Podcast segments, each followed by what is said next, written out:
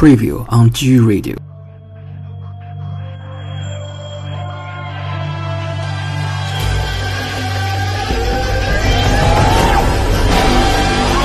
制作组被大家亲切的称为波兰虫。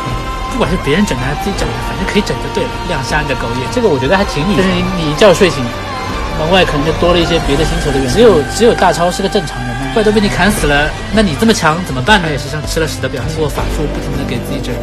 万一你儿子新娶了个老婆，可能就得赔给人，很很让人意外。看来大家的审美还是有点不同。独角兽啊，就是独角兽啦，对吧？老天会惩罚。 Anyway，就是大概就是这么回事儿，对吧？昨晚才睡了人家，你早上起来就把人家砍了。被被关在瓶子里关久了，人是会变态的。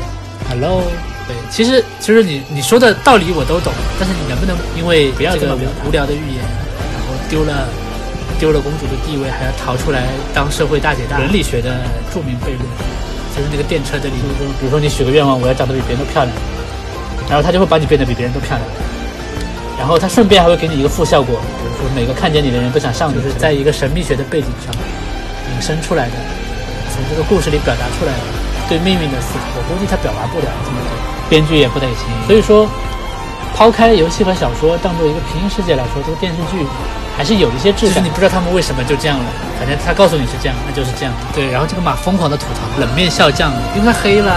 喂喂喂，